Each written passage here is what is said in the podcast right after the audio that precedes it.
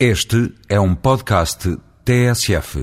A fazer fé nas notícias vindas a lume na imprensa de ontem está a ser preparada pelo Governo uma lei sobre a rede fundamental da conservação da natureza, ou seja, englobando áreas protegidas, reserva ecológica, reserva agrícola nacional, rede Natura 2000, domínio público hídrico e, eh, seguindo o conceito da Estratégia Nacional da Conservação da Natureza e Biodiversidade.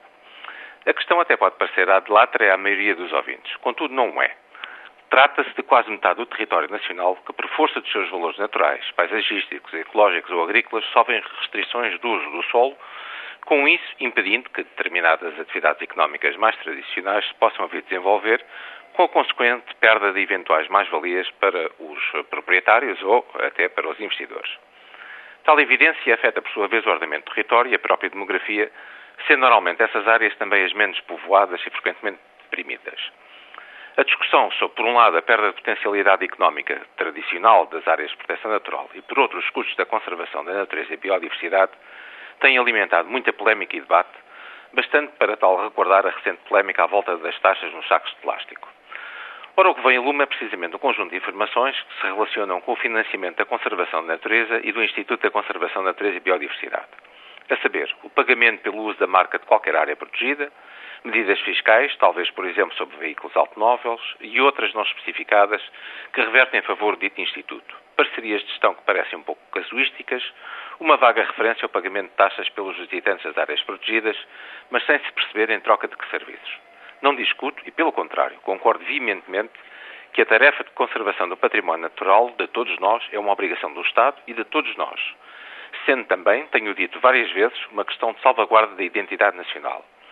A meu ver, o erro sistemático é a postura de ver o financiamento da conservação da natureza como uma visão de senhor feudal que cobra pelas terras, que é como quem diz, venham as taxas e os impostos para financiar a conservação e o dito Instituto, na mesma filosofia da polémica do saco de plástico.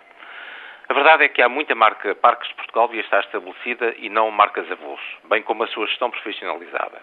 Há muito que o problema devia ser encarado do lado das receitas geradas pela valorização do património natural associado ao ecoturismo. Há muito que se devia ter procedido à valorização dos produtos agropecuários de qualidade a serem vendidos mundo fora, por exemplo, em lojas gourmet. A verdade é que há muito negócio, sim um negócio, à volta do extraordinário património natural e das suas potencialidades, devia estar a ser desenvolvido e nem sequer concebido está.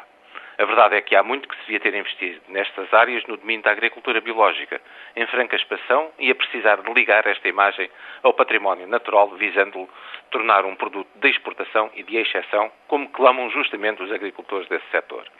A verdade é que há muito uma estratégia económica sustentável devia ter sido desenvolvida em redor da biodiversidade, que colocasse a questão do lado das receitas e não do lado do cobrador de impostos.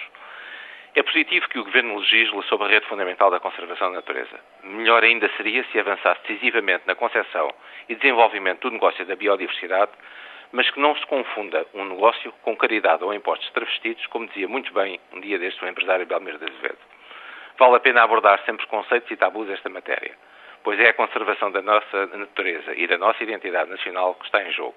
Ainda não é tarde para ter coragem, lucidez e inteligência política para mudar de paradigma. Haja vontade e convicção.